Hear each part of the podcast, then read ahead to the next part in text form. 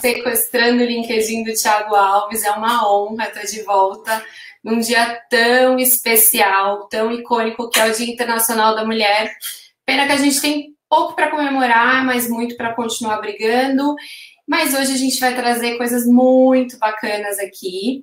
É, mais, eu estive aqui em agosto do mês do ano de 2020 trazendo as questões da, da violência contra a mulher e hoje a gente vai falar da mulher do futuro no presente com convidadas incríveis e para me acompanhar e para mediar todo esse bate-papo trago hoje para vocês a incrível Laís Macedo. Seja bem-vinda, Laís. Muito obrigada, Ellen. Gente, eu estou muito animada para esse papo. Eu não sei se essa energia desse dia, mas estou acordei me sentindo muito potência. Então, vamos aproveitar essa energia feminina aqui, porque eu estou super feliz. Obrigada pelo convite. Eu tenho certeza que vai ser um papo muito bacana e vamos falar com grandes mulheres sobre o espaço feminino no mercado de trabalho. Como Ellen disse, né, Ellen, pouco para comemorar, mas muito para discutir e executar, porque eu sinto que a cada dia da mulher, mais a gente tem, mais história positiva a gente tem para contar. Verdade, a gente sente essa força, né, Laís? Essa coisa do, do, empoderamento, sair da coisa do ah, de dizer, de falar nas mídias sociais, mas de realmente a gente ver sendo aplicado. Tanto é que a gente tem hoje convidadas super especiais que vão nos acrescentar muito aí nesse, nesse dia tão, né, tão rico. É, hoje a gente vai trazer é, elementos para que a gente possa usar essas, essas, esses exemplos para o nosso dia a dia, né, Laís? Acho que vai ser muito importante isso. Com certeza, gente, de verdade, aqui, ó, façam parte desse papo, porque a gente tem muita mulher bacana, a gente sabe que tem muita mulher incrível também nos assistindo, homens também, eu acho muito valioso essa audiência bem plural. Então, não deixem de nos mandar perguntas aqui pelo LinkedIn, a gente vai estar de olho para poder responder tudo. E para quem está no Clubhouse, levanta a mão, que, como eu disse, no final do bate-papo aqui no LinkedIn, é no YouTube, então a gente fica concentrado ali no Clubhouse para que vocês possam interagir conosco. Perfeito. Lembrando que nós estamos ao vivo no Intalks, no é, LinkedIn do Thiago Alves, YouTube e Clubhouse também. Olha, a gente está demais hoje, hein, Laís? Gente, eu falei, eu estou me sentindo multi, multiplataforma. É isso aí. Muito é bom aí. Mandem as perguntas, encaminhem para os amigos, para as amigas. Como a Laís disse, a gente precisa dessa é, audiência multiplural. A gente, no, o feminino precisa do masculino, a gente só muda a, realmente as coisas com a energia dos dois juntos. Então, por favor, multipliquem aí essa informação. Tudo bem, pessoal? E aí, Laís, eu queria é, pedir para você ficar de olho em tudo das perguntas. Laís vai compilar tudo. E lembrando que depois no Clubhouse a gente vai estar junto com vocês também, fazendo um bate-papo, ouvindo todas as perguntas. E Laís, me conta, quem vem hoje para fazer parte desse time? É um time de peso, hein? Gente, será que vocês estão preparados? Por aqui, quem vem hoje? Elisa Tawil, Head Stroke, da XP, Built Brasil, Michele Brandão, advogada trabalhista, gestora de recursos humanos e sócia da Brandão Reis Advocacia, e Érica Rieira, que é Head de Compras e Facilities da Dentsu Internacional. Timaço, hein, gente? Timaço. Não, e é super legal, né, Laís? Olhar esses nomes e, e, e, e vão nos trazer toda a história e tudo mais, e quanto elas estão aí desempenhando papéis tão importantes, a representatividade que tanto a gente precisa e busca em todos os mercados, na verdade, isso é muito bacana. Mas então, complementando esse time, tenho aqui, né, euzinha, Ellen Moreno, advogada de causas femininas, é, focada realmente nas dores das mulheres. Eu procuro trazer isso no dia a dia das minhas clientes das não clientes, mas que elas tenham a informação necessária para exercerem seus direitos. E Laís Macedo, abrindo aí, né, esse time. Eu quero conhecer mais de Laís Macedo. Conta pra gente, Laís, se apresenta um pouquinho, por favor. Então, bora lá. Bom, eu tô super feliz, como eu disse, de estar aqui, gente, realmente muito entusiasmada. sou Laís Macedo, sou mineira por criação, paulista por vocação. Adoro. Eu sou presidente do Lead Futuro, que é uma plataforma de networking para jovens empresários. Eu entrei nessa, nessa empresa, nesse grupo, em 2010, como estagiária, Em 2017, eu tive o privilégio de me tornar sócia, vivendo já ali um experimento social, porque eu Olha. me tornei sócia de Ellen, você não vai acreditar, 11 Conta homens. tudo. 11 homens um segredo. Você é o segredo, né? Você é o segredo do sucesso. Então aí, compartilha. Do sucesso, eu não sei se foi. Não, ó, ó síndrome do impostor, mulheres. Foi, é, com certeza. Exato, não, exato. mas foi, foi uma história que me orgulho muito. Em outubro, então, de 2017, eu me tornei sócia destes 11 maravilhosos homens que me ensinaram muito. E eu tenho certeza da carga de, de aprendizado e reflexão que eu deixei com eles ao longo da nossa jornada. Porque em outubro de 2020, é, e, e aí é muito sincero o que eu digo agora, que é convivendo com tantas mulheres e me tornando muito mais potencial me inspirar todo esse meu entorno feminino, eu encontrei uma força que eu não sei de onde, não, sei de onde veio, que veio daí. Você só não sabia que existia, né? Mas essa, essa união fez acontecer. É. E aí tomei um, um, passo muito ousado, mas comprei 10 dos meus 11 homens em meio à pandemia, mas influenciada, como eu disse, por tantas mulheres incríveis. E cá estou.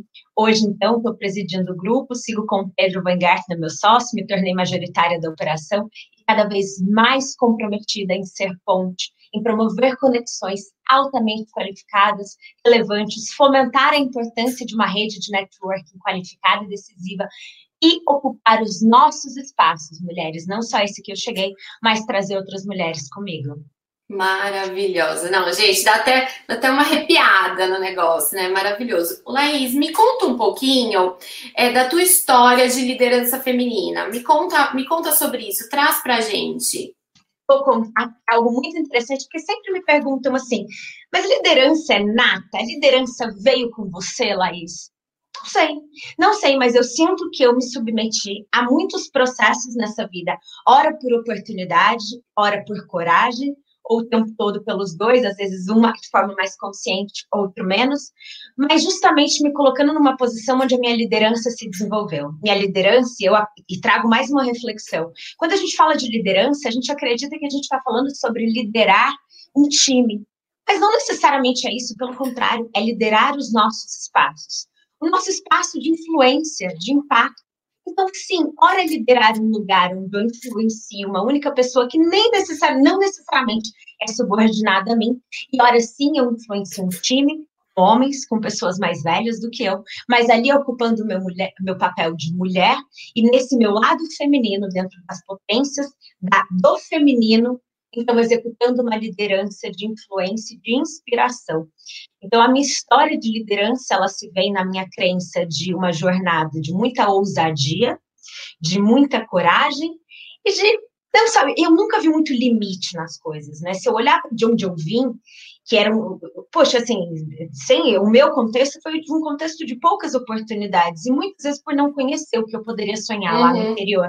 Então, ao chegar em São Paulo e encontrar essa imensidão de oportunidades, a partir daí, então, eu executei uma liderança, se nata ou não, não sei, mas uma liderança, então, por esses espaços que passei.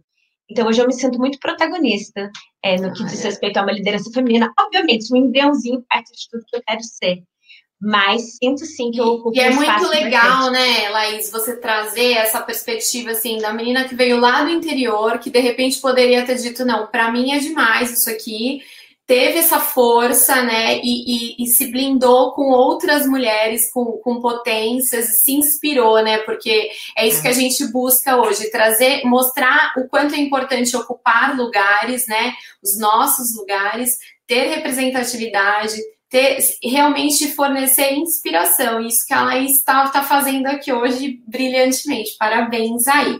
E me conta um pouquinho o seguinte: explica pra gente qual que é a diferença, Laís, entre o intraempreendedor e o empreendedor. Como que a gente consegue diferenciar isso? Leva para nossa audiência essa informação. Também gosto muito de falar sobre isso, porque a gente acredita que empreender é quem é capaz de criar o um novo Uber, de modo algum. Empreender, para mim, é uma atitude. Empreende, empreendedorismo, para mim, é uma ferramenta de transformação social, qualquer que seja o ambiente que ele se estabeleça. Digo isso porque empreender é algo que está no meu DNA desde o meu deserto. Eu sou dona de um negócio há três anos. Eu empreendo há mais de dez. Eu empreendo dentro do meu papel em grandes empresas pequenas empresas, qualquer que seja o porte das empresas que eu tenha passado, ao executar, como eu disse há pouco, uma posição de liderança, ao executar o meu senso de dono, o meu senso de responsabilidade, de influência das outras pessoas, de compromisso com a qualidade e impacto do meu trabalho, com o meu desejo de crescimento, por realmente fazer diferença. O empreendedor é aquela pessoa que impacta, que faz diferença, seja dentro de uma grande empresa ou dentro do seu próprio negócio. Desculpa ter referência a grande empresa, porque não necessariamente. Qualquer que seja o ambiente né, corporativo que você esteja, Possível. você pode empreender. Você passa a ser um intraempreendedor quando aquele, seu, aquele CNPJ não é seu, mas a atitude é sua. Ali você empreende.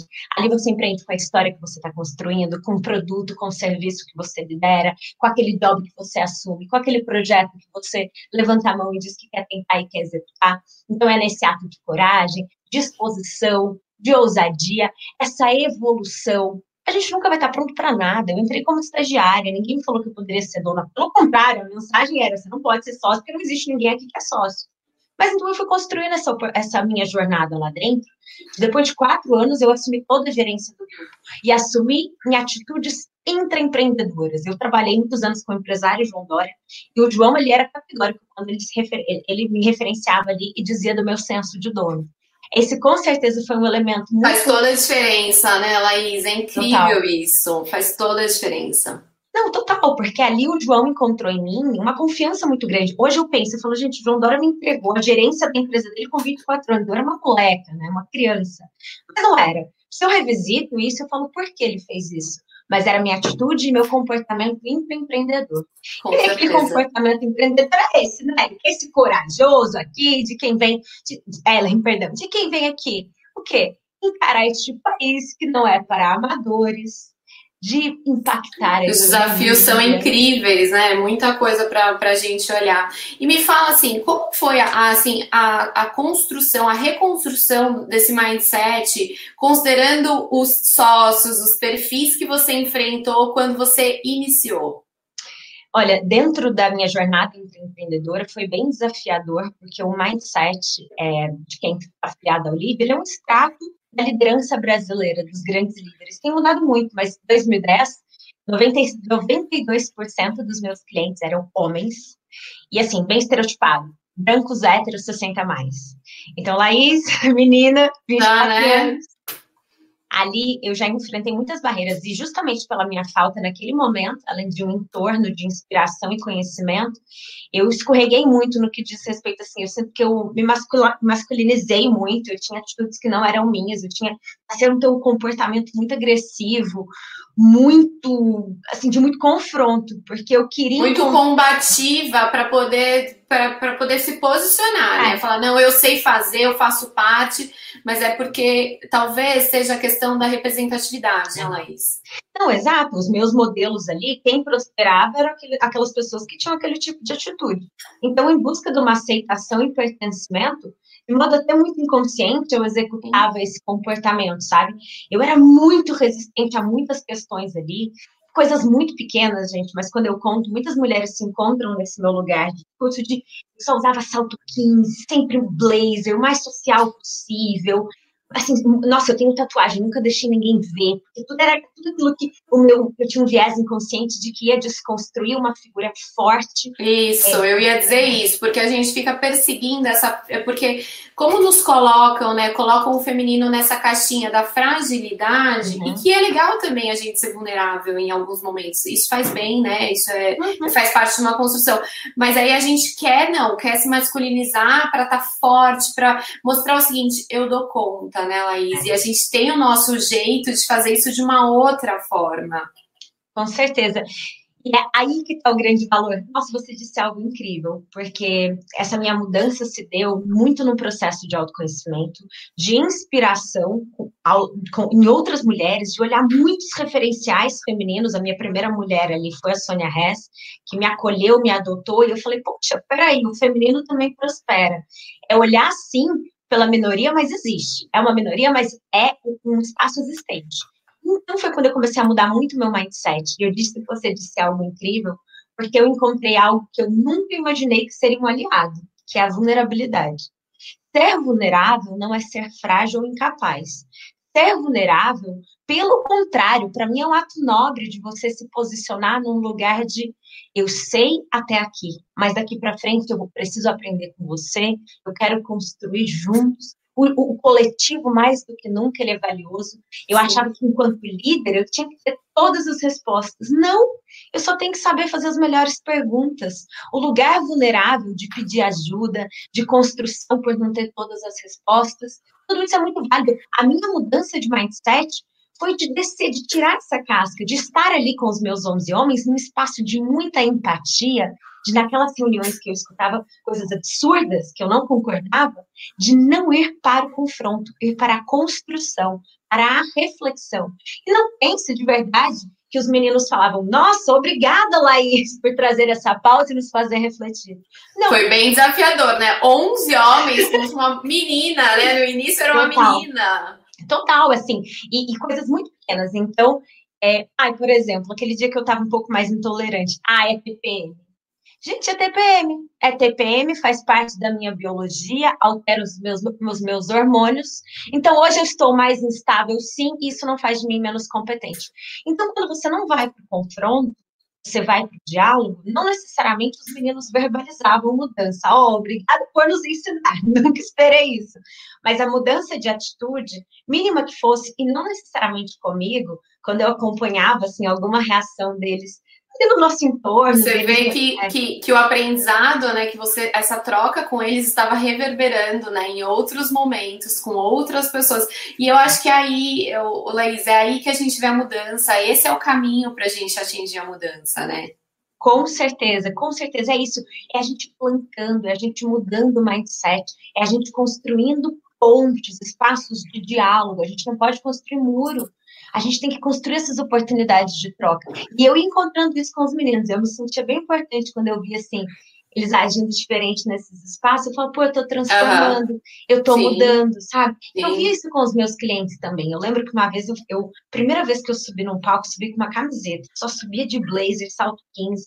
Eu subi. Quando eu desci do palco, eu vi que eu tinha executado uma mediação na mesma qualidade dos eventos anteriores, e eu escutei muita gente falando assim: nossa, lá, você é muito mais leve do que aquilo que a gente estava vendo.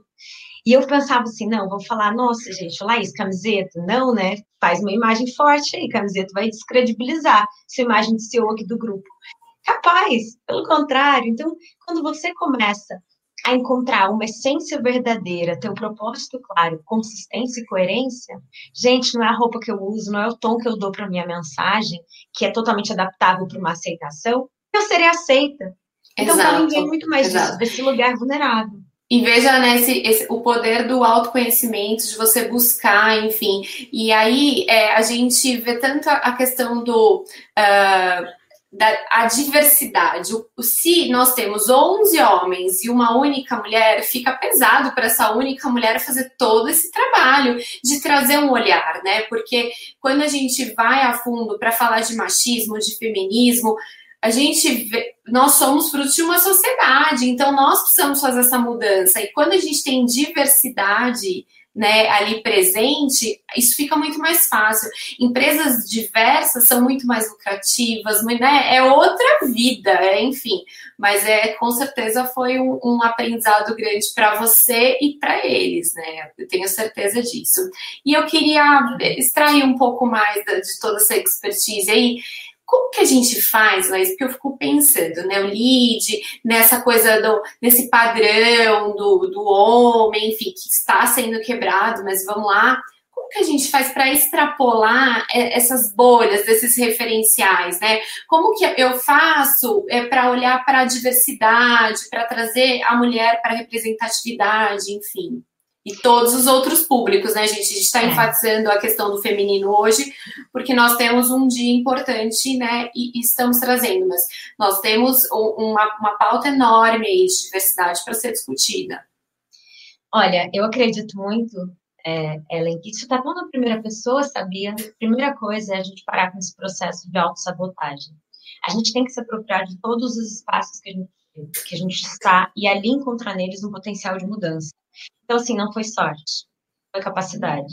Pode ter um pouco de sorte, eu sinto que sorte é aliada, sim. Mas não foi só coincidência, não foi só sorte. E quando a gente está nesses espaços, a gente tem que ser fonte de mudança, de confronto, no sentido do confronto do diálogo. Eu realmente falo muito com as minhas amigas feministas. É uma linha tão tênue para quando a gente vai para um combate, ar no outro lado, numa posição de defesa e pouco lugar de transformação, que é muito sensível. Então a gente tem que questionar sim. Quando eu virei gerente, o que, que eu a primeira coisa que eu quis fazer, contratar uma mulher negra. Não existia nenhuma na empresa. É mais difícil? É mais difícil. Você vai ter que procurar mais? Vai ter que procurar mais. Mas a gente tem que ter esse tipo de compromisso.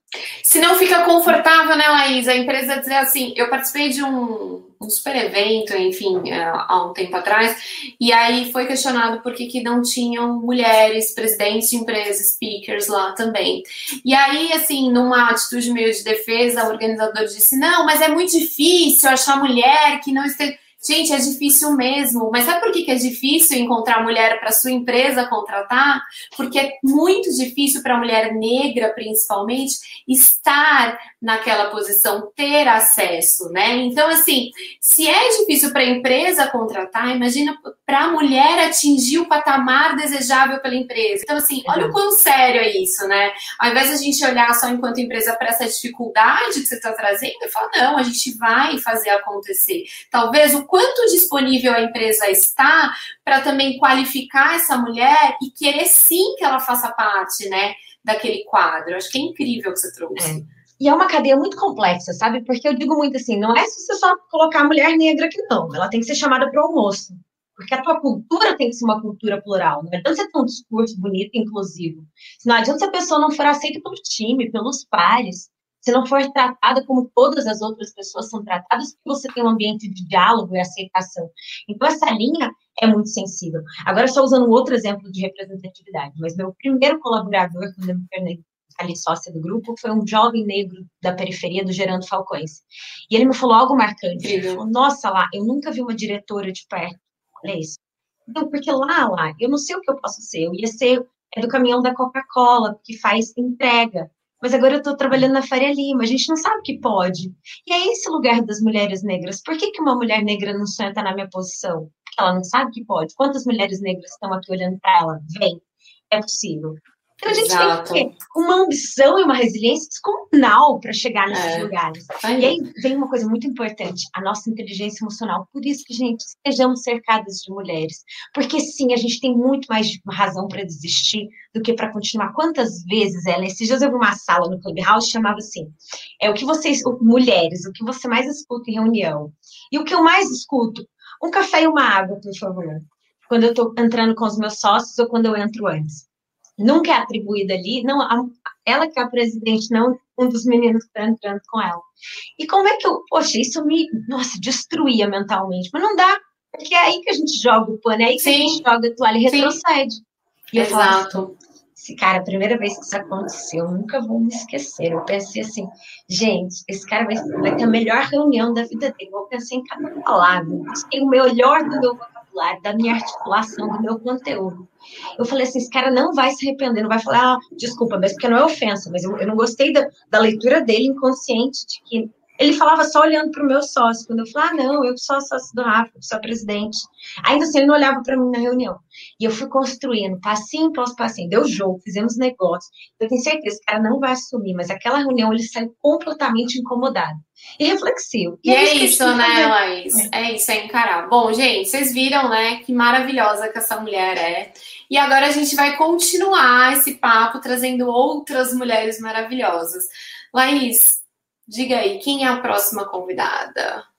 Vamos lá, agora a gente vai falar com ela, Elisa, gente, essa mulher que protagoniza todas essas salas de clubhouse, que traz o protagonismo da mulher no mercado imobiliário. Ela tem dados interessantíssimos, assustadores, tá, gente? A gente vai ficar um pouco chocado. Quer dizer, já não choca mais, mas Elisa tem sido um elemento fundamental de transformação, não só no setor dela, mas em todo esse ecossistema empresarial, empreendedor feminino. Então, preparem que vocês vão ouvir agora, porque Elisa Tawil vem para dar uma aula para todos nós, hein? Seja bem-vinda, Elisa. Olá, obrigada, obrigada mais uma vez, Ellen, Laís, todos que estão aqui nesse painel. E ao Tiago, né, que sempre cede o espaço para o debate para a pauta Isso. feminina. Então, fico muito feliz de estar aqui falando mais uma vez sobre o tema. Lai, oh, desculpa, Elisa, conta um pouquinho pra gente, um pouquinho, né? Porque se a, se Elisa trouxer a bio toda, acabou, né, gente? Só amanhã a gente retorna. Enfim, eu conheci a Elisa em um evento muito bacana e de lá né, eu nunca mais larguei, porque ela é incrível, tá sempre trazendo inovações, coisas boas para as mulheres, e enfim, é, é, maravilhoso. Traz um pouquinho da sua bio pra gente. Onde que você tá hoje? Para onde que você vai? Como que é isso? Conta pra gente. Bom, vou começar pelas causas femininas, então, porque é o tema, grande tema do dia de hoje. Mas eu sou a idealizadora, fundadora e líder né, do grupo Mulheres, Movimento Mulheres do, do Imobiliário, que é a causa da liderança feminina no setor. Eu sou certificada em liderança Shakti, e pra, né, nessa área do palestra, eu sou mentora e consultora no assunto. Eu sou host do meu podcast, o Vieses Femininos, que a gente já fez várias edições, né, Ellen? É, tem um TEDx que eu aconselho todo mundo a, a, ver, especialmente no dia de hoje. O título é Para Ser Mulher, Ser Inteira. É, então, sou TEDx Speaker, sou LinkedIn Top Voice, eu escrevo para a revista HSM, para a revista para o blog da Imóvel Report também. E hoje eu estou como Head é, de Growth e especialista em onboarding da XP Brasil. Mas mais importante é que eu sou mãe da Clara e do Josh, casada com o Mark, e tenho o Woody, nosso cachorrinho. Maravilhosa, né, gente? Não tem, é, tem, Ela só faz tudo isso aí, viu? É só tudo isso. tudo isso aí. Manda, Laís, o que, que você tem para perguntar hoje para Elisa?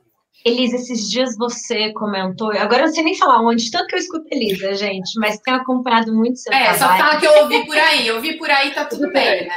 Ouvi por aí, Elisa Tawil, contando sobre uma pesquisa da mulher no mercado imobiliário e você tem informações muito importantes ali no que diz respeito a assédio, denúncias, é, o, o, perfil dessas mulheres, o que acontece nesse mercado. Então, eu queria que a gente pudesse aproveitar esse tempo para explorar essa pesquisa. Divide ela um pouco aqui com a gente, para a gente se assustar, se provocar e criar essa jornada de mudança. Boa, boa, muito bom. Essa pesquisa a gente desenvolveu junto com a Data Store, com apoio, na orientação da Raquel Trevisan, que também é uma mulher incrível do setor, e da Alice Oleito, que é uma, uma doutora PhD em administração e na pauta de assédio. E o nosso foco foi justamente criar um perfil da mulher que atua no setor imobiliário, entender quem é essa mulher, aonde ela está, como ela é, e um recorte profundo na questão do assédio, porque nós sabemos que assédio é um tema que, que aparece não só no nosso setor, como em todos os setores, mas muitas vezes a gente nem sabe o que é assédio. Então, o dado ele fica até um pouco irreal, porque a gente às vezes sofre assédio, mas não sabe que sofreu.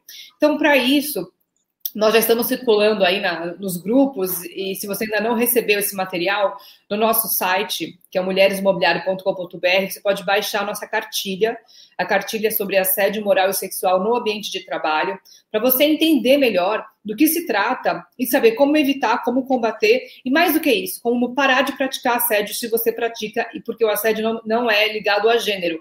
O assédio ele pode acontecer com qualquer pessoa que pode sofrer ou fazer. E a partir disso, o nosso dado que a gente levantou de uma pesquisa de 803 mulheres é que 61% das mulheres entrevistadas relataram já terem sofrido algum tipo de assédio. E o mais alarmante é que 40% dessas falaram de assédio sexual, 25% de assédio moral e 46% relataram bullying e machismo.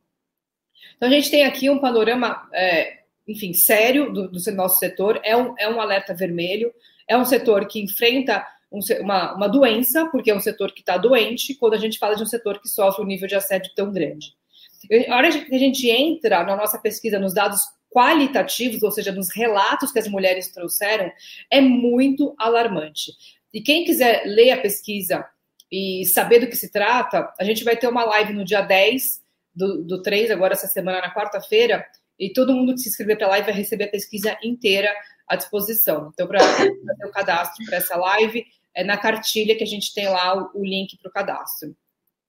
É, o que, que a gente notou também, Laís e Ellen, é que dessas mulheres que sofreram assédio, dessas 61%, apenas 13% denunciaram. É um número muito, muito, muito baixo. Tá? Porque dos, das 13% que denunciaram, apenas 53 das, das que denunciaram, 53% não tiveram a denúncia levada adiante. Tá? Então, olha só, a gente vai quebrando esse número e vai entendendo o porquê que acontece o assédio, por que o assédio não é combatido. Primeiro, pouquíssimas denunciam. Das que denunciam, a denúncia não é levada adiante, a denúncia nem, nem sequer é levada a sério. Tá? E aí, quando a gente pergunta, então, por que, que você não denunciou, 39% relatam que não, não denunciaram por medo. Medo de perder o emprego, medo de sofrerem uma descrença, medo de tomarem um processo. Olha isso. E 35% relataram insegurança elas se sentem inseguras quando sofrem qualquer tipo de assédio. Ou seja, o assédio é, uma, é um potencializador, Laís, do que você falou da síndrome da impostora, porque ele aumenta a nossa sensação de insegurança, ele aumenta a nossa sensação de que a gente não, não é suficiente, ou que a gente não pode, ou que a gente não deve.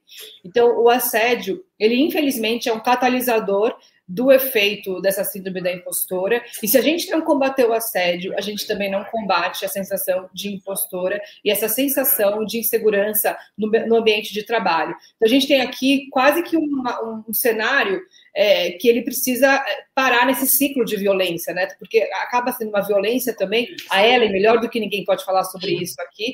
Então, a gente tem aqui um fator é, que precisa ser colocado um holofote, no dia de hoje. Eu já queria levantar essa bandeira contra o assédio também no setor imobiliário, porque como a gente fala de um setor predominantemente masculino e machista, a gente sabe que esse assunto ele acontece. Então, hoje, com os dados na mão, com, os, com, com esses números, a gente consegue uh, olhar para o setor e falar: olha, a gente tem um problema, a gente precisa resolver. Então, eu acredito que com a cartilha, com a pesquisa, a gente possa trazer à luz né, do setor alguma forma de recomeçar, de tratar esse, esse assunto com a seriedade que ele merece. Com certeza. Assim, é, sabe incrível, que... né? Não, Desculpa, perdão, pode, comentar. Não, eu tô. Não, é, porque a, a, quando a Elisa traz os números, né, Elisa? É, é, o que você disse, você vai quebrando e você já encontra as respostas, né? Porque você, ah, mas por que não denunciam? Bom, se uma porcentagem tão pequena promove a denúncia, né? Oferece essa denúncia, metade disso nem é levada em consideração, né? É, e, e, tem muita coisa do, da dúvida, do quanto é, a mulher, a palavra da mulher é colocada em dúvida. Então, isso é muito sério e fica aqui a reflexão né, para todas as pessoas que estão nos acompanhando, principalmente as pessoas em cargos diretivos, do quanto a gente precisa olhar para isso. E Elisa, quando a gente fala de assédio, quando a gente sofre esse assédio, como que, como que a gente endereça essa pauta de assédio nas empresas? que, que você viu fazendo essas pesquisas? Olha, o que, que a gente colocou como orientação na própria cartilha, né, de como é que você pode endereçar isso dentro da empresa? A cartilha orienta e o conteúdo, de novo, é, é a Alice Oleto que nos ofereceu o conteúdo, que é uma mulher muito capacitada, é, estudiosa e, e, uma pesquisadora no tema. Então, o que, que tem como caminhos eficazes para as empresas? Primeiro, criar canais de comunicação e criar canal de comunicação eficaz. Não é aquele número falso que você liga, deixa um recado e nunca mais vai ter um retorno. É criar, de fato um canal de denúncia, de preferência um canal de denúncia externo, onde você possa ter confiança de que aquele canal vai direcionar o seu assunto. Porque a pior é, sensação que existe, como a própria pesquisa já traz, é quando você denuncia e, e a sua denúncia não é levada a sério ou sequer adiante. Então, criar um canal de denúncia que seja eficaz, é o primeiro aspecto que a gente traz na cartilha. O segundo aspecto é inserir o assunto em treinamentos, em palestras, em cursos, ou seja, vamos falar do tema. Quando o tema ele fica uma coisa obscura, como uma coisa não dita, como uma coisa desconhecida, você pode estar sofrendo assédio ou praticando assédio, pior ainda, e não saber. Porque se você não sabe, você não sabe que você está sofrendo ou se você está é, assediando. Então, eu vou dar um exemplo pessoal. Eu, eu, só fui descobrir que eu tinha sofrido assédio depois que eu fui entender o que era assédio. Porque eu, eu falava nas rodinhas, não, mas eu nunca sofri assédio, isso nunca aconteceu comigo, comigo isso não acontece. Até que eu fui entender, até que eu fui ler, até que eu fui receber o conhecimento para poder ter, depois do conhecimento adquirido, a consciência do que, que é o assunto e saber lidar com, com o tema. Então, tenham consciência, o conteúdo está tão disponível hoje na internet, a gente criou essa cartilha para que você tenha acesso e saiba do que se trata e não ficar com os olhos vendados, né? Ou pior ainda, de ouvidos tapados dentro da, da, sua, da sua empresa, dentro da sua liderança que você exerce. O outro Perfeito. aspecto é, é incluir regras de conduta a respeito de assédio sexual nas normas internas das empresas, tá? Inclusive prevendo apuração e punição. Se você coloca dentro das normas e condutas da empresa, você já está colocando uma regra para aquela pessoa eh, do, do, ambiente de trabalho, né, do seu ambiente de trabalho. Então, de novo, não não se vende, não não não tape os ouvidos, não tape os olhos. Esse é um assunto que acontece. Ontem no Fantástico teve uma reportagem enorme sobre o assunto, muito ligado à parte de tecnológica, né, eh, e ao ambiente das startups. Mas de novo, o, o número de ontem da, da do Fantástico foi mais de 70%. A gente está falando de números muito altos, então não dá para nós excluirmos o tema da nossa pauta. Com certeza. Pessoal, eu estou lendo os comentários aqui do LinkedIn. Fiquem à vontade para mandarem as perguntas que Ellen e eu estamos acompanhando aqui para a gente aproveitar a oportunidade de trazer para as nossas entrevistadas. E é tão importante a gente falar sobre isso, porque eu acredito e, e tenho essa sensação de que boa parte dessas denúncias não existem porque nós não falamos sobre isso. E Sim. muitas vezes nós nos colocamos no lugar de reflexão de, mas será que é assédio? A gente nem conhece hoje o que chega a ser um assédio. Gente, março de 2021 Semana passada eu fui assediada por um cliente. Olha o que eu fiz. Eu reli a minha conversa inteira de WhatsApp para ver em que momento eu provoquei. Criei aquele, aquele espaço. Eu trouxe para mim. Eu cheguei ao ponto de chamar um amigo, pedir que ele lesse a conversa inteira e falar: Meu, eu tô triste com o que aconteceu, eu tô me sentindo ofendida, provocada, desrespeitada. Quando foi que eu dei essa abertura? O meu amigo, que é uma pessoa extremamente feminista e consciente, falou: é sério que você está você tá trazendo para você? Assim, ele se provocou, sabe? Ele falou, não, não é possível, mas é evidente. E você não deu abertura alguma. Isso aqui é simplesmente um cara que faz isso aqui com você dentro do WhatsApp, faz isso com a funcionária dele, faz isso na rua.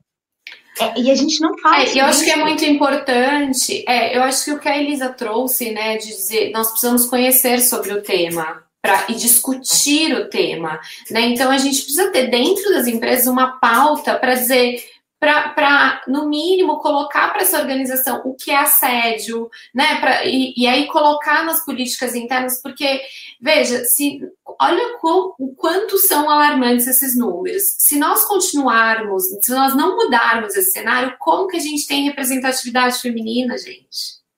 Sabe? Isso segura, isso cria a síndrome da impostora, isso coloca medo e, e, e dificulta o acesso realmente, né? Então, é, realmente é um tema, parabéns, Elisa, por todo o trabalho desenvolvido Obrigada. até agora. Eu tenho certeza que é só o início de tudo que você tem aí pela frente, mas é muito importante que a gente olhe para esse tema, porque é um tema de extrema relevância e é um tema que acaba é, piorando o acesso das mulheres aos cargos de liderança, a, a, ser, a terem acesso para estarem onde quiserem, na verdade, né? Então, assim, eu recebo casos, é, como advogada, eu fico extremamente frustrada de mulheres que são assediadas e, assim, e, e assediadores de, de, nível executivo, realmente. Aí, mas onde ele falou com você? Então, ele, ele não deixa prova, ele não deixa rastro, ele fala sozinho, numa sala que não tem filmagem. Então, assim, olha quanto isso é sério. E, e essa, esse assediador, ele tem, ele tem essa consciência que é assediador, essa empresa é a prática dela, a gente precisa olhar para isso. Não dá para fingir que não acontece, né, Elisa? É, pois é. E um outro dado que a gente levantou na pesquisa é que 93% das mulheres entrevistadas né, e que atuam no setor imobiliário acham importante falar e conscientizar as pessoas sobre o assunto do assédio no ambiente de trabalho. Ou seja, mais uma vez, os dados mostrando o quanto é importante falar do assunto, o quanto as pessoas, né, aqui no caso as mulheres, querem que o assunto seja falado.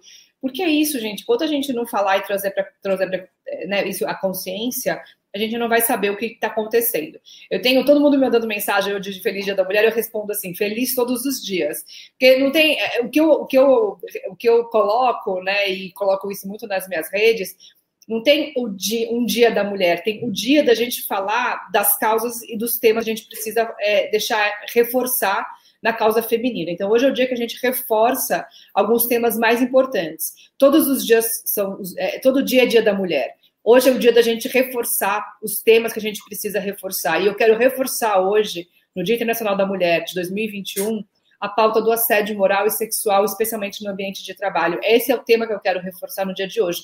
Como que eu vou reforçar isso?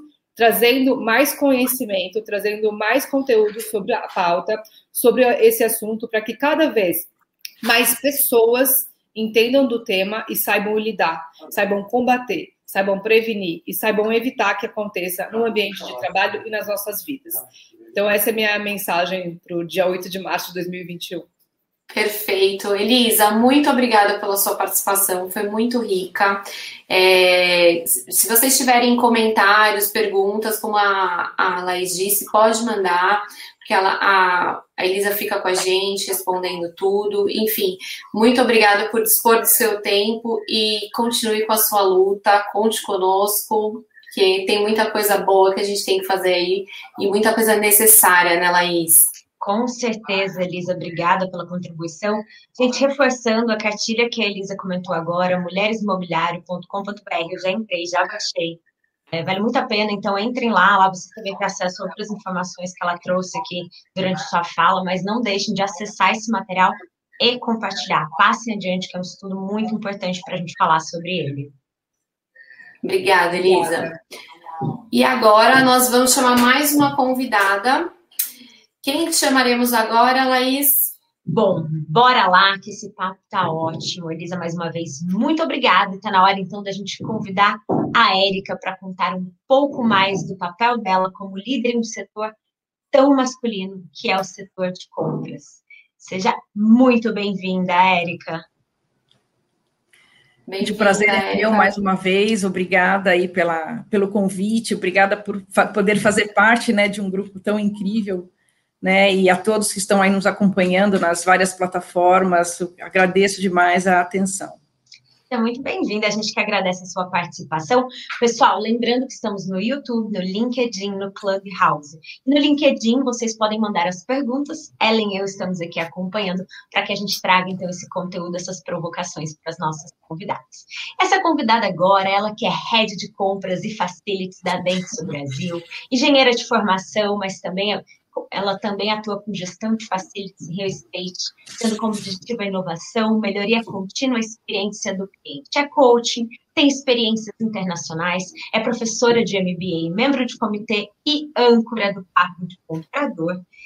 Érica, agora vamos para este papo que eu estou doida para te ouvir. E que delícia, gente, a gente conseguir passar por setores hoje tão a gente é tão nesse papo, né? E mostrar que existe Exato. mulher em cada caixinha dessa sociedade e de tudo que compõe esse PIB desse país maravilhoso. Não, e esse setor da Érica é um setor predominantemente masculino, super desafiador, né, Érica? Me conta como que foi chegar a uma liderança num setor tão masculinizado sendo uma mulher.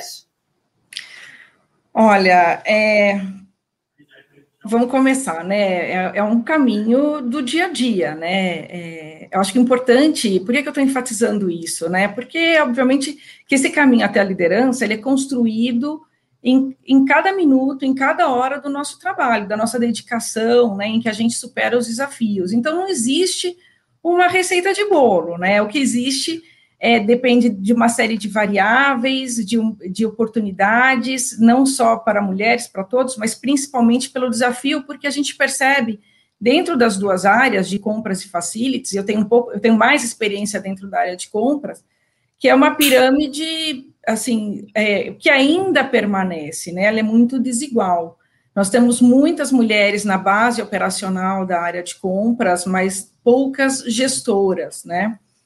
Então, eu diria que assim o caminho para que se chegue à liderança, que se tenha uma oportunidade, e falando assim especificamente de um mercado que eu atuo, que é o mercado das empresas, em que somos CLTs, né, não temos tanta flexibilidade na tomada de decisão, é, eu diria para as minhas colegas, não só de compras, mas todas que estão aí na base das operações das empresas, é que nós temos que ter em mente algumas coisas, né? Eu acho que, falando da minha experiência, é a determinação e preparo, né, que eu acho que é muito importante estudar sempre, estudar muito, estar assim à frente, né, da, em questão de conhecimentos, questionar demais o status quo. É, é, eu sei que é clichê, mas é uma realidade que não se faz, não, fazer igual aos outros não te leva para caminhos diferentes, é, e isso não, não gera um destaque, né? Então estejam prontas quando a oportunidade aparecer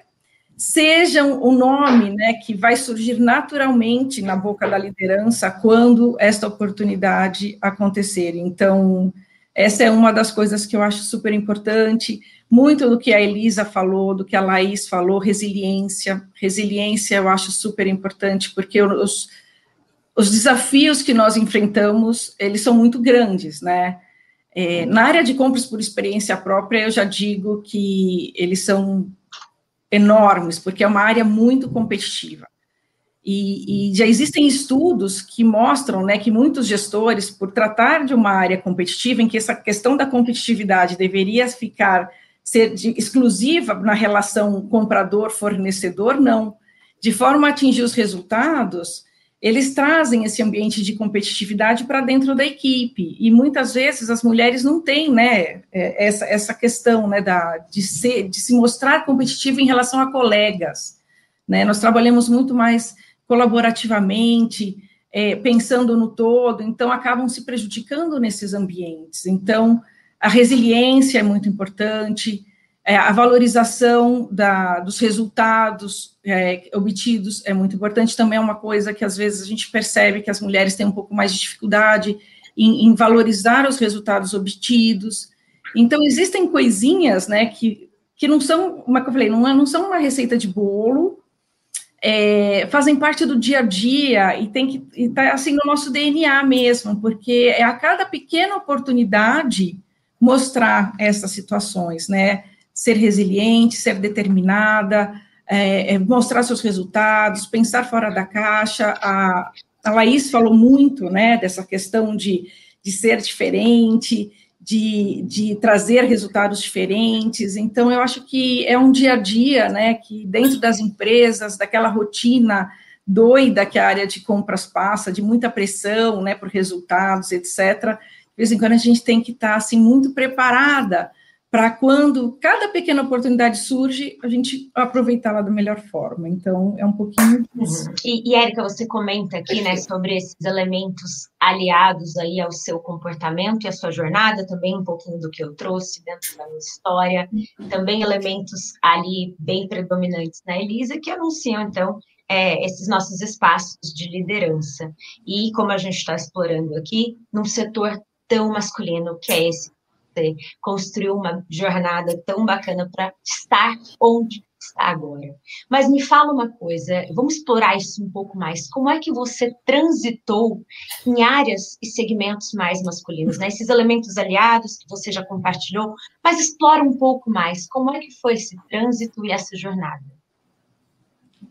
Olha, vamos lá. Foi um trânsito que começou. Eu não queria me entregar, mas começou há uns bons anos atrás, tudo era muito pior do que é hoje, né? Assim, é, porque não bastava estar numa área masculina. Eu tenho uma formação numa área masculina, né? Quando eu me formei, a engenharia civil era praticamente 99% masculina. Falando até de uma experiência, uma curiosidade, só para vocês terem uma ideia, quando eu era estagiária, eu fui estagiária numa das maiores construtoras do país, depois passei a ser trainee nessa construtora, o Estado de São Paulo foi fazer uma matéria comigo para mostrar que existia espaço para mulheres na engenharia civil. Eu fui capa do Estadão de domingo, para vocês terem uma ideia como Olha. era assim, o fim do mundo ter uma mulher numa linha de produção, na, na produção de engenharia civil, né, numa obra e etc. Então, é, eu, eu, vivi, né? Eu vivi esses momentos aí dessa, dessa transformação que ainda está acontecendo. A gente está ainda muito longe de estar tá perto do que a gente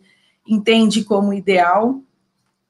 Então, assim, é, transitar por esses, por esses segmentos masculinos, eu, eu tive sempre nas duas pontas, porque além de trabalhar numa área que a gestão ainda é muito masculina, ela passou por um, por um momento de transformação. Quando eu entrei em compras, é, eu tinha poucas colegas mulher, mulheres, e depois que isso foi mudando, mas a gestão ainda é muito masculina.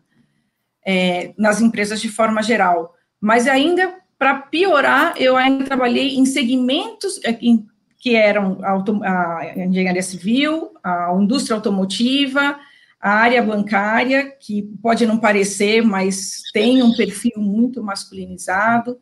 Então, eu estava sempre nas duas pontas, sofrendo duplamente esta pressão, né?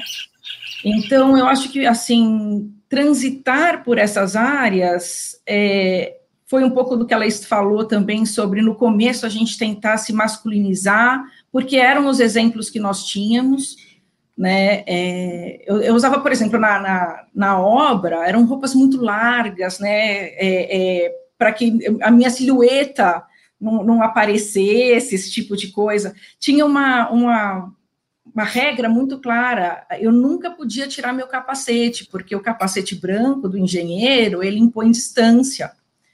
Então, era, eram, eram pequenos truques, que era essa questão da, de, de se tornar um pouco mais masculina mesmo, para poder estar naquele ambiente sem até correr riscos, né? A gente fala até de correr riscos. Mas vindo já para a área de compras, é, assim, houve uma, uma, uma situação de certa facilidade, porque eu, minha casca foi ficando mais dura, mais grossa, com essa questão da engenharia, com essa questão do mundo automotivo, né, e que eu tinha que ser muito resiliente ou ou pede para sair, né? Então, assim, como eu gostava muito do que eu fazia, eu me encontrei na área de compras, eu tenho muito orgulho do que eu faço, e é uma área que me inspira muito. Eu não queria sair, então eu tive que ser muito determinada, muito resiliente, e principalmente é, entender como que a questão não só da área de compras, mas das empresas e do, desse mundo que está em transformação, ele pensava, então, assim, o foco era resultado, né, eu já falei um pouco aqui de resiliência, de valorização dos, dos, dos resultados, e a gente tem que ser parte da solução, não pode ser parte do problema. Quando as pessoas te enxergam como parte da solução, e você mostra resultados, o caminho começa a ficar um pouco menos difícil, né? A gente já começa a, a, a não enfrentar alguns tipos de problemas, né? Então, assim, é, eu acho que tá, eu vou ao longo do meu, do meu discurso aqui passando algumas, algumas questões. Então, seja parte da solução, né? Seja uma pessoa que as, as pessoas, outras pessoas, os requisitantes, a liderança, te procura como uma resolvedora de problemas. Eu acho que, pelo menos na indústria em que e na área em que eu trabalho, são questões muito importantes, além da determinação de estudar sempre, etc. Né? Tudo se compõe. Muito bom. Érica, e fala um pouquinho para gente como que, como que é possível, né, olhando para esse setor que é tão masculinizado, que você enfrentou lá atrás desafios ainda piores, né? E, e conseguiu fazer aí trilhar um caminho tão bonito, uma carreira tão brilhante. Como que, que é possível influenciar a, diversi a diversidade nessas empresas, nesses espaços?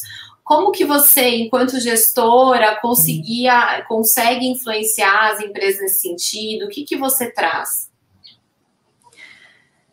É, a gente está, como eu falei, né, a gente está passando por um, por um momento de transformação, né? É, quando eu comecei, as situações eram muito mais difíceis. Hoje, felizmente, a gente já vê mais mulheres se tornando CEOs, muito longe ainda do, do ideal, Sim. mais mulheres se tornando gestoras das áreas de compras. A gente sempre faz esse trabalho, né, dentro do papo de comprador, né, de trazer mulheres, né, para que sejam fontes de, de inspiração né, da, das compradoras e das, da, do nosso público uh, que nos acompanha. Então, assim, é, respondendo sua questão, eu acho que é mostrando resultados, inspirando outras mulheres com bons exemplos. E aqui eu acho que é um ponto muito importante para a gente tocar, que é a questão da sororidade, né? Porque é importante a gente enfatizar que, principalmente dentro das indústrias, dentro das empresas, nem sempre os problemas que as mulheres enfrentam vêm só dos homens, né? As mulheres precisam se apoiar mais, precisam se ajudar mais. É, eu sei que isso, é, dentro do, do mundo em que nós aqui estamos vivendo, ele fica um pouco mais afastado, mas dentro das empresas, nas, nas linhas de operação, nas linhas de frente, nós precisamos nos apoiar mais, né? Nós, nós precisamos não só ser exemplo, mas também ajuda, né? Porque vi, é, nós é, é, vimos de, de experiências diferentes, de situações diferentes, de backgrounds de, de ensino diferentes, e todas juntas temos que compor, né? Um, um, uma cadeia de, de ajuda mútua para que tenhamos mais mulheres, né, rompendo ali o primeiro degrau, que a gente chama de o primeiro degrau da gestão, né, que é passar para uma área de coordenação ou supervisão, e aí deslanchar a sua carreira. Esse é o primeiro degrau, é sempre o mais difícil, então que todas nós possamos, né, é, é juntas, nos apoiar, entendendo os pontos fortes e fracos de cada uma, né, e, e, e fazer com que alguém rompa essa, essa essa primeira barreira aí da, da cadeia de Tem até, Érica, tem até um comentário aqui de uma, de uma, uma espectadora aqui do LinkedIn dizendo o seguinte, Érica, realmente, transitar por áreas vistas como masculinas é muito desafiador. Já trabalhei na área de autopeças, jogo, jogo futebol e ando de moto. Já enfrentei grandes desafios e ouvi diversas, diversas coisas, inclusive dentro da própria família. Mas temos tanta capacidade como eles, né? Então, realmente é um desafio di diário e a Érica segue aí inspirando, não é isso? Obrigada, viu, Érica? Mais alguma pergunta, Lala? Bom, eu estou acompanhando aqui, acho que a Erika nos trouxe bons pontos. Eu tinha uma provocação agora sobre o papel dela no setor, mas vejo que ela explorou muito do que eu trouxe aqui na minha abertura, falando sobre sororidade. Eu acredito que o nosso papel, os setores que estamos aqui né, atuando e construindo as nossas histórias, seja esse, uma atitude responsável, uma atitude de sororidade. É, não basta a gente chegar até aqui, mas a gente tem sim o papel de inspirar outras mulheres, de ser referência como essa, essa oportunidade, esse potencial é, de espaço para outras lideranças femininas, e temos sim que ter movimentos ativos de trazermos umas às outras é, para a liderança de qualquer que seja o negócio, o segmento, daquilo que a gente considera uma posição de liderança, sucesso, sendo sucesso algo tão subjetivo, porque não necessariamente eu estou dizendo que alguém tem que almejar ser presidente do Lead Futuro, é, mas sim, mas poder ter uma jornada dentro daquilo que considera o espaço de ocupação dentro do seu desejo enquanto mulher, enquanto líder, e possa executar baseados em, em, experiências e referências como essa que a gente viu agora com a Elisa, e agora então com a Érica. Érica, foi muito bacana te ouvir, muito obrigada.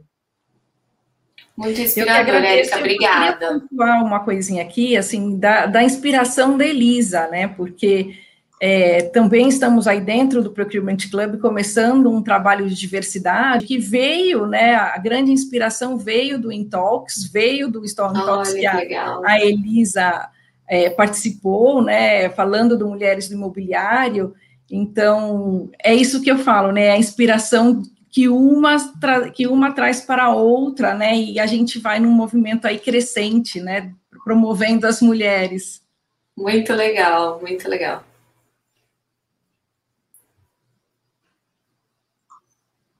Muito legal. Obrigada, viu, Érica? Foi incrível sua participação. Muito obrigada. Eu que agradeço.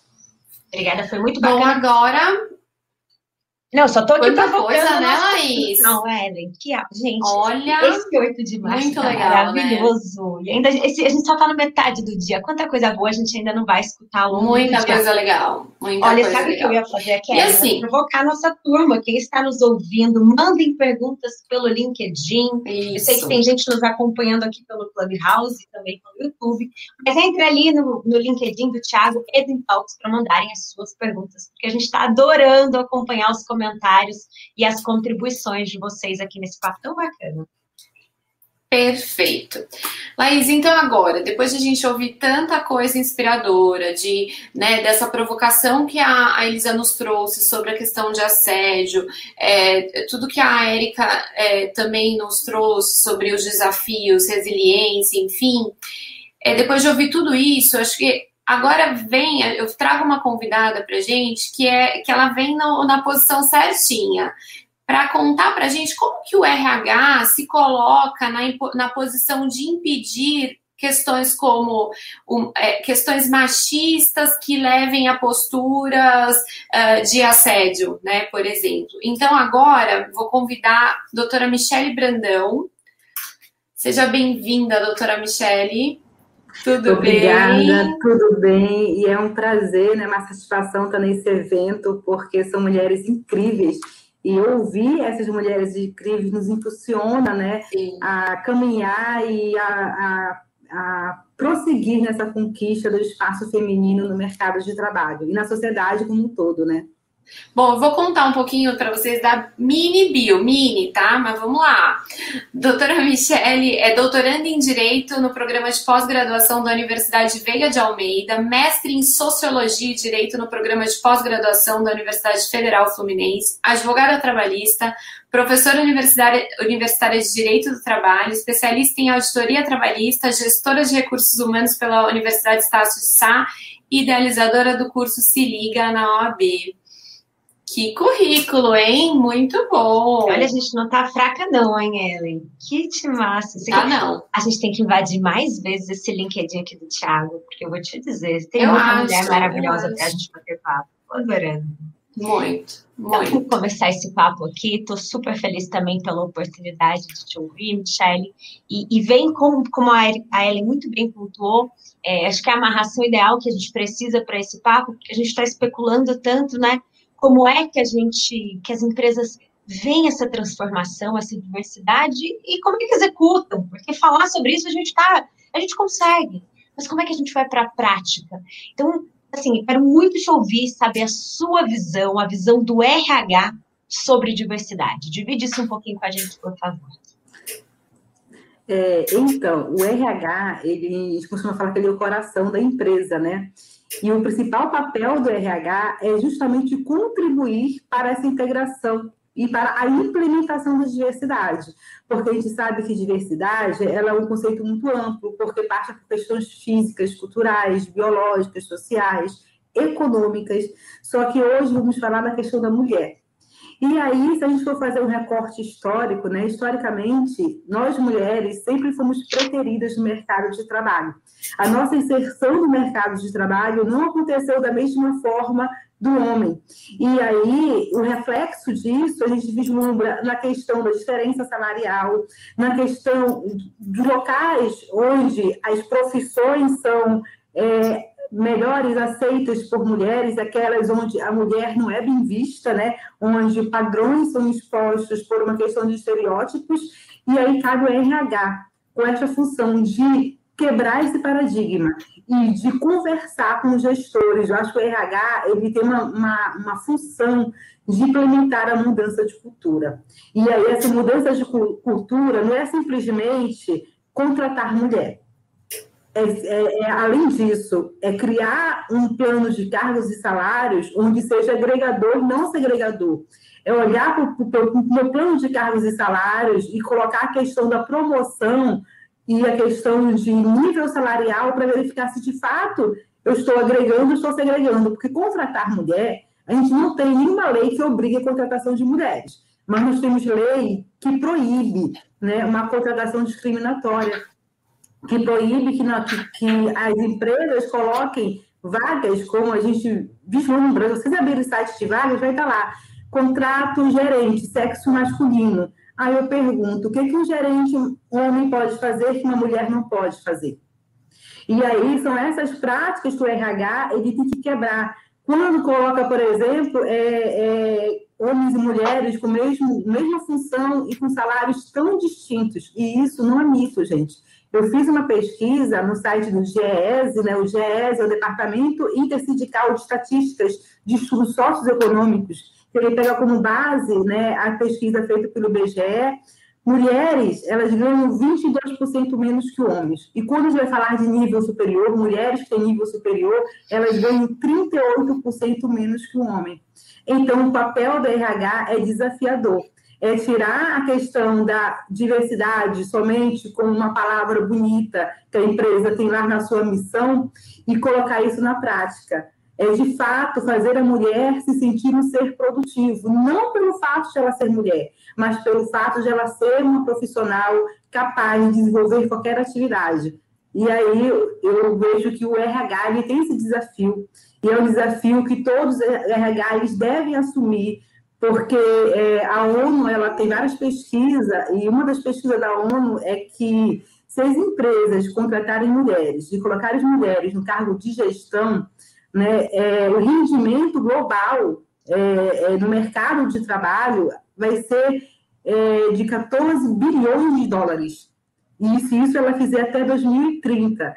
Então, assim, as empresas têm um grande desafio, porque a mulher é produtiva, ela é capaz de gerar, sim, renda e lucro para a empresa. E a gente precisa ter essa consciência. Não, e é, é, quando a gente fala, né, Laís e Michele, sobre essa questão de, da diferença salarial, me dói assim absurdamente, porque isso gera impacto em todas as áreas imagináveis e inimagináveis, né? Quantas, é, quantas mulheres acabam optando por abandonar suas carreiras na, quando é, se dão conta da, do quanto é difícil maternar e, e, manter essa carreira juntos, e aí o combinadinho que vem lá com o marido é a você ganha mais, né? Então, e, e vai ganhar mais, né? Porque a gente está falando de uma questão histórica, então a gente tem um papel, o RH tem um papel muito forte nisso. Por que, que essa mulher, que é uma gerente tão qualificada quanto, ganha menos do que um gerente do sexo masculino, por exemplo, né? Isso é muito, muito forte. Muito. É, e eu queria, falando assim, Michele, das mulheres no mercado de trabalho, você tem números para trazer para gente? Eu tenho números, e são números assustadores.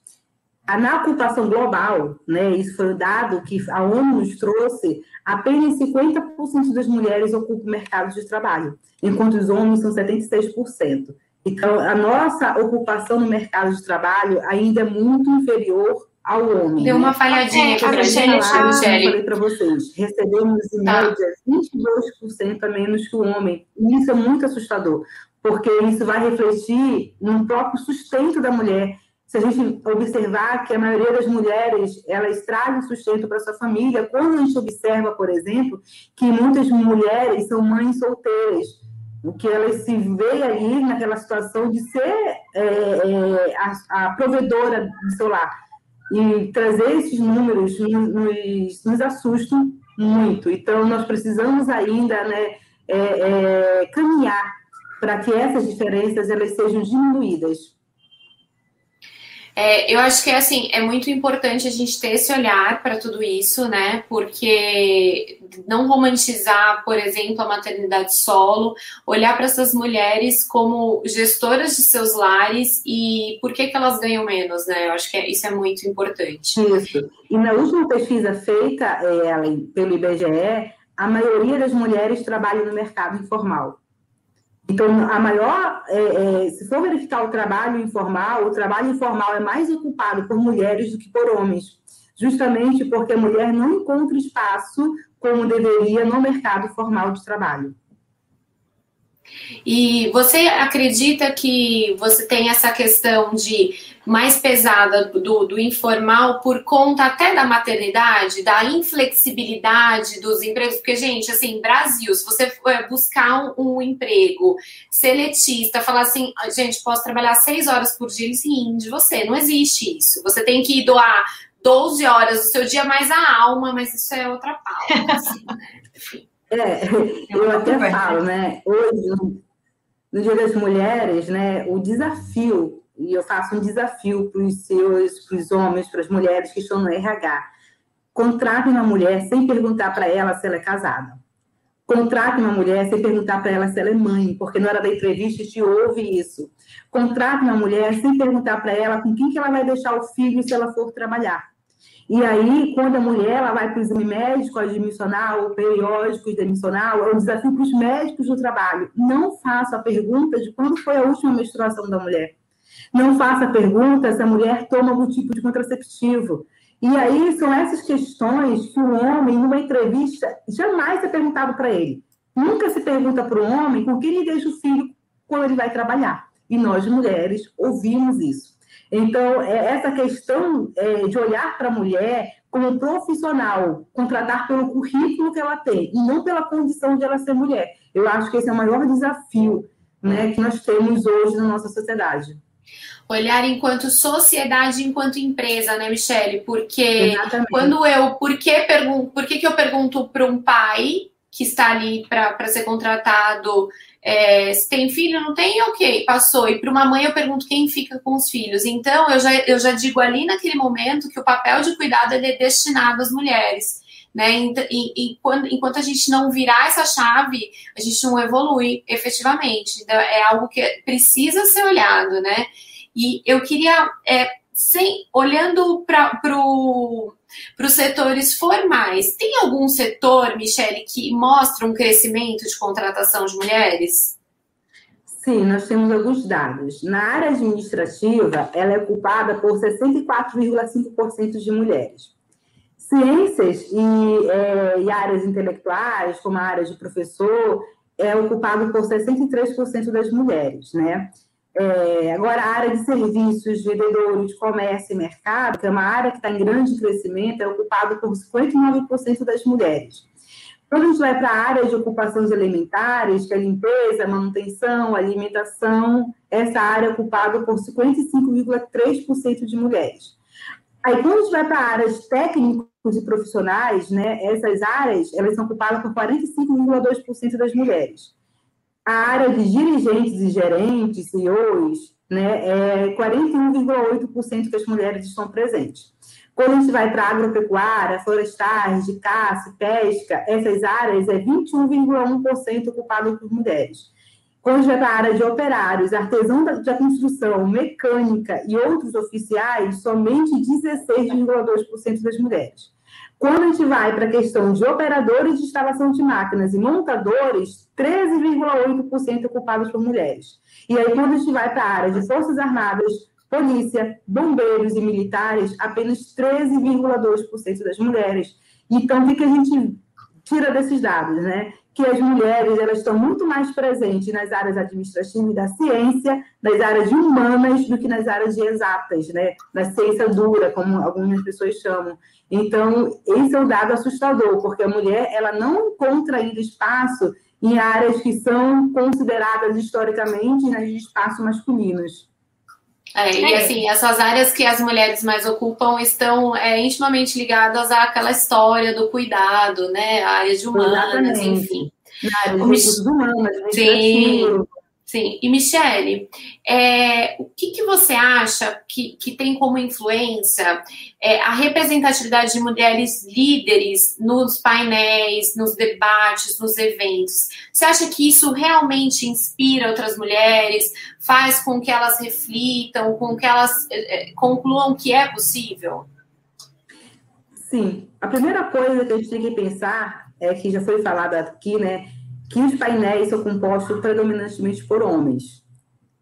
E isso é uma realidade. Mas é muito importante a mulher estar presente. Então, todos os painéis que me convidam, eu vou, porque eu acho que é importante. Porque quando você vê uma mulher no lugar de fala onde é predominado por homem, você olha e fala, putz, ela chegou. Ela está ali. Que mulherão é aquele e eu vou me inspirar nela. Então, nós mulheres temos um compromisso muito grande né, uma responsabilidade de influenciar outras mulheres. Nós somos influenciadas diariamente. Quando eu olho, por exemplo, para ela e quando eu olho para a Laís, quando eu olho para outras mulheres que me inspiram, eu falo que bom que ela está ali. E isso é inspirador. Então, nós mulheres também, nós não temos que ter medo de estar em espaços onde a maioria é homem. Muito bem colocado pela Laís, nós temos que ir com um olhar transformador. Eu estou aqui. Embora, embora vocês me olhem e, e, digam que eu não deveria estar aqui, mas eu estou aqui e eu vou cumprir meu papel como tem que ser feito.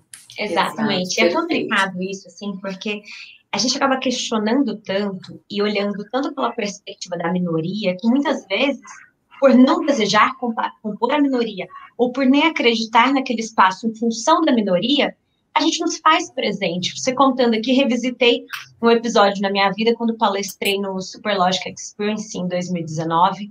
É, 3.500 pessoas, eu falei depois do Fabrício, do iFood, e antes do presidente do, do Waze, né? Então, imagina, eu falei, sobre, falei entre dois presidentes e fui a única mulher dentro daquela plenária durante todo o dia. E aí eu subi no palco, eu tinha acabado de chegar de viagem, uma tragédia, assim, a gente subir com a roupa do, do, do avião, assim, foi, eu, aí eu subi e falei, eu não queria estar aqui, foi minha primeira frase. Falei, eu não queria estar aqui, eu não me sinto suficiente para falar entre essas duas lideranças, eu não queria estar aqui pelo modo como eu estou, eu não me preparei, mas de verdade, eu preciso estar aqui. Eu preciso estar aqui. Cada um, cada mulher sentada nessa plateia precisa estar aqui também. Porque enquanto a gente encontrar elementos para dizer não, é, a gente segue essa maré. A gente segue uma, a maré da minoria, da falta de espaço para ecoar a nossa fala.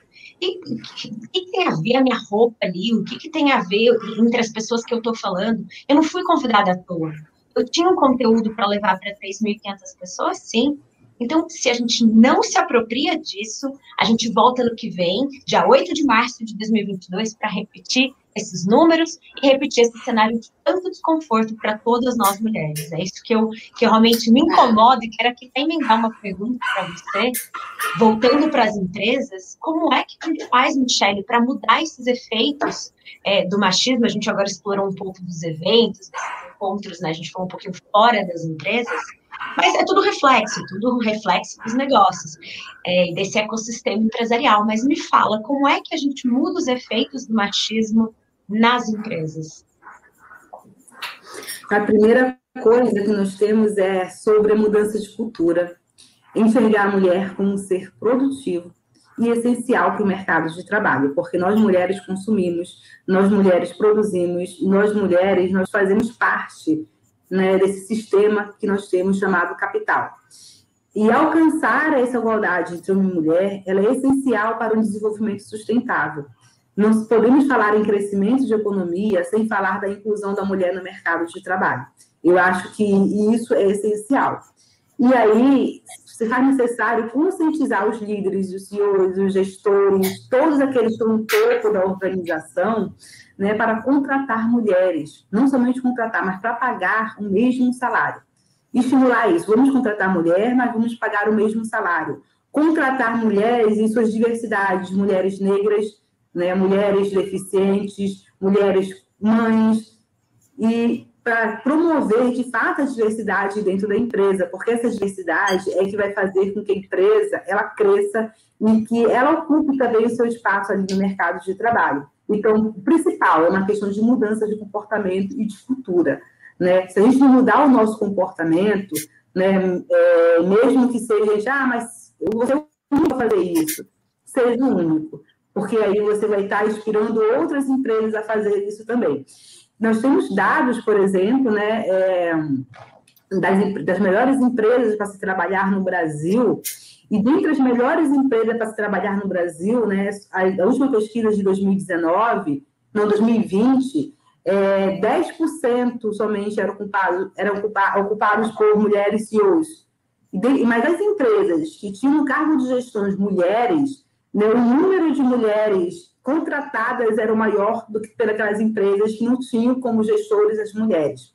Então, é, se faz importante é, é, que a mulher, de fato, ela seja colocada nos postos de gestão, que seja dado a elas essa oportunidade de estar no espaço onde culturalmente não era visto como espaço dela. Nós precisamos desconstruir essa ideia, né?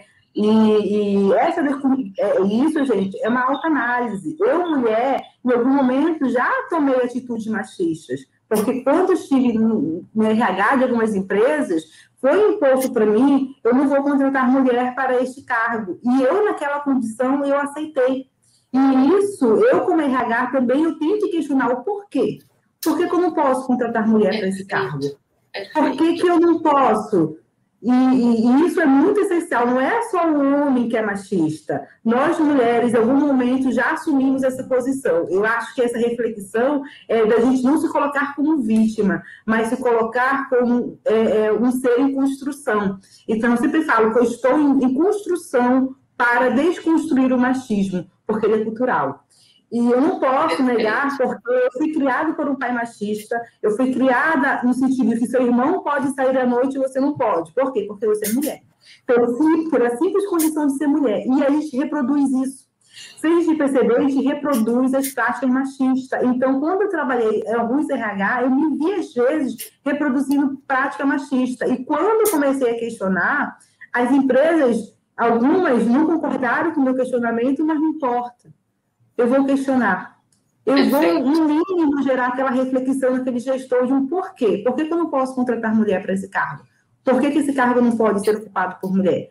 E aí, eu acho que esse questionamento é o ponto de partida, né?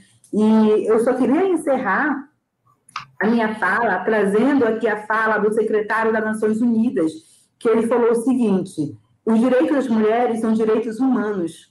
Empoderá-las é a única maneira de protegê-las. Então, acho que é o que eu tenho para deixar aqui como fala para todas. Obrigada, Michele. Obrigada, foi incrível sua contribuição. Eu queria só reforçar que o quanto realmente é importante termos mulheres em painéis, em debates, em eventos, e que nós todas aqui, sem exceção, cada uma de nós teve uma dificuldade para ser enfrentada para estar aqui no dia de hoje. Seja o filho, seja uma doença, a, a internet que não está boa, enfim. Mas nós viemos e nos colocamos, de repente até expondo alguma de nós, algumas de nossas vulnerabilidades, mas é importante que façamos isso, porque é, estar aqui marcar essa presença, representar outras mulheres e inspirar é só um pouquinho do quanto é importante o papel da mulher nessa sociedade, né? É, é o começo de uma mudança. Então, muito obrigado para todas vocês que estiveram aqui com a gente hoje. É, foi muito importante mesmo. Obrigada, Michelle. Com Obrigada a todos, obrigada pela obrigada, oportunidade. Ellen, emendando a sua fala aqui. É, primeiro, a gente que adorei, eu quero fazer mais eventos com a Ellen, acho que formamos uma ótima duplinha aqui, a gente precisa mediar mais eventos juntas. É, que dupla, hein, gente? Eu queria que só assistir ali uma, um almoço Michel, entre Hélio Moreno e Thiago Alves. Como será que eles conversam? Será que eles falam? Deve ser uma palestra numa mesa de almoço nesse café é, da manhã. É, olha, é interessante, viu? É interessante, é interessante. É muito eu bom queria, assim, né, né é, eu queria assim, bom, gente, tudo que é bom chega ao final, né? E a gente está aqui, ó, já com uma hora e 26 de live. E foi incrível, foi de um aprendizado absurdo. Concordo com a Laís, devemos sequestrar mais vezes o LinkedIn do Thiago, né? Para que a gente possa conectar com outras mulheres e fazer com que essa conexão ela realmente reverbere por, né, por, por muitos outros lugares. Hoje nós estivemos ao vivo, então, no LinkedIn, no YouTube e também no Clubhouse. E é isso, gente. Vamos continuar inspirando, né? Foi muito incrível participar de tudo isso aqui. Obrigada a todas vocês. Laís, o que, que você tem para deixar para essa audiência incrível que nós tivemos hoje? Poxa, gente, eu tô, tô vibrando, assim, tô num entusiasmo imenso, né? Entusiasmo, Deus dentro de si. E é assim que eu me sinto. Eu acho que esse tipo, acho, não, realmente acredito que esse tipo de diálogo, ele fortalece esse nosso lugar de responsabilidade para a gente ecoar um processo valioso de transformação, que a gente possa construir ambientes mais saudáveis, relacionamentos mais saudáveis, que a gente possa escolher quem está, está ao nosso lado para para que sejam pessoas que nos admirem, nos fortaleçam, nos levem para esse lugar é, que a gente deseja e pode estar, que a gente encontre esse lugar de, de realmente responsabilidade, falei isso algumas vezes hoje, de transformação. Se hoje nós temos o potencial de estar, estarmos neste momento em três plataformas, impactando outras pessoas, é nessa força de impacto que a gente tem que, tem que levar essa energia da cobrança e da transformação para políticas públicas, para as empresas, para os nossos negócios, para as nossas rodas sociais, onde esses temas são projetados com tanto viés inconsciente. Se a gente tem essa consciência da transformação, se a gente sabe o que precisa ser feito, e se a gente já fez tanto para chegar até aqui, poxa, está tudo na nossa mão, a gente pode mudar essa história. Então, que façamos Sim. isso juntas. Falamos de empatia, de força, de coragem e de sororidade. Sororidade, tratarmos umas como as outras, como irmãs, uma mulher pela outra. Então, que nesse dia 8 de março a gente possa sim celebrar trocas como essa que tivemos agora e ao longo do dia, né? Estaremos em outros painéis, em outros espaços, é, falando mais sobre isso. E do meu lado, só agradecer a oportunidade, Tiago, que a gente chama aqui carinhosamente de Boninho, na sala Networking Brasil, no Clubhouse, quase todos os dias, às 3 horas da tarde. Hoje, às 9 horas da noite, estaremos lá. Já me deu aqui o direito de trazer um spoiler falando sobre Lead Futuro. É, já vi aqui empreendedorismo. Eu estou adorando, é muita oportunidade boa surgindo. É muito portal. legal, né? Só estou ganhando presente. É muito legal. Mas obrigada. Laís, eu queria te agradecer imensamente por ter topado, né? A gente sabe que não é fácil ajeitar as agendas, enfim, tudo isso. E eu queria deixar que você trouxe, né? Como seria um almoço com Ellen e Thiago é, é um almoço de, de a gente tentar o tempo todo é, evoluir, e é o que a Michelle, a doutora Michelle trouxe, nós somos seres em evolução. Eu queria dizer que para todas as mulheres e homens também, que reforçando, nós não a nossa mudança ela acontece do masculino e o feminino juntos, em prol dessa mudança. Então eu queria reforçar que nós somos seres em construção, nós enquanto mulheres somos por vezes machistas, e que a gente se aproprie de tudo que tem acontecido acontecido, de toda evolução, como trouxe Laís, e que a gente possa olhar para frente, caminhar com consciência. Consciência de que o, a piada que era engraçada não é mais, né? Que as, os preconceitos, é, a falta de diversidade, ela não pode mais ser tolerada. O machismo, é, o, o, todas as violências contra a mulher, a gente precisa olhar para isso. Quantas mulheres morreram e continuam morrendo nessa pandemia? Então foram muitas e, e, e nós precisamos olhar para tudo isso com a consciência de que sem olhar para as classes, para as minorias, a gente não evolui, né? A gente não cresce. Não adianta, não importa em que posição eu esteja, se eu tenho outras mulheres sofrendo nesse momento violência,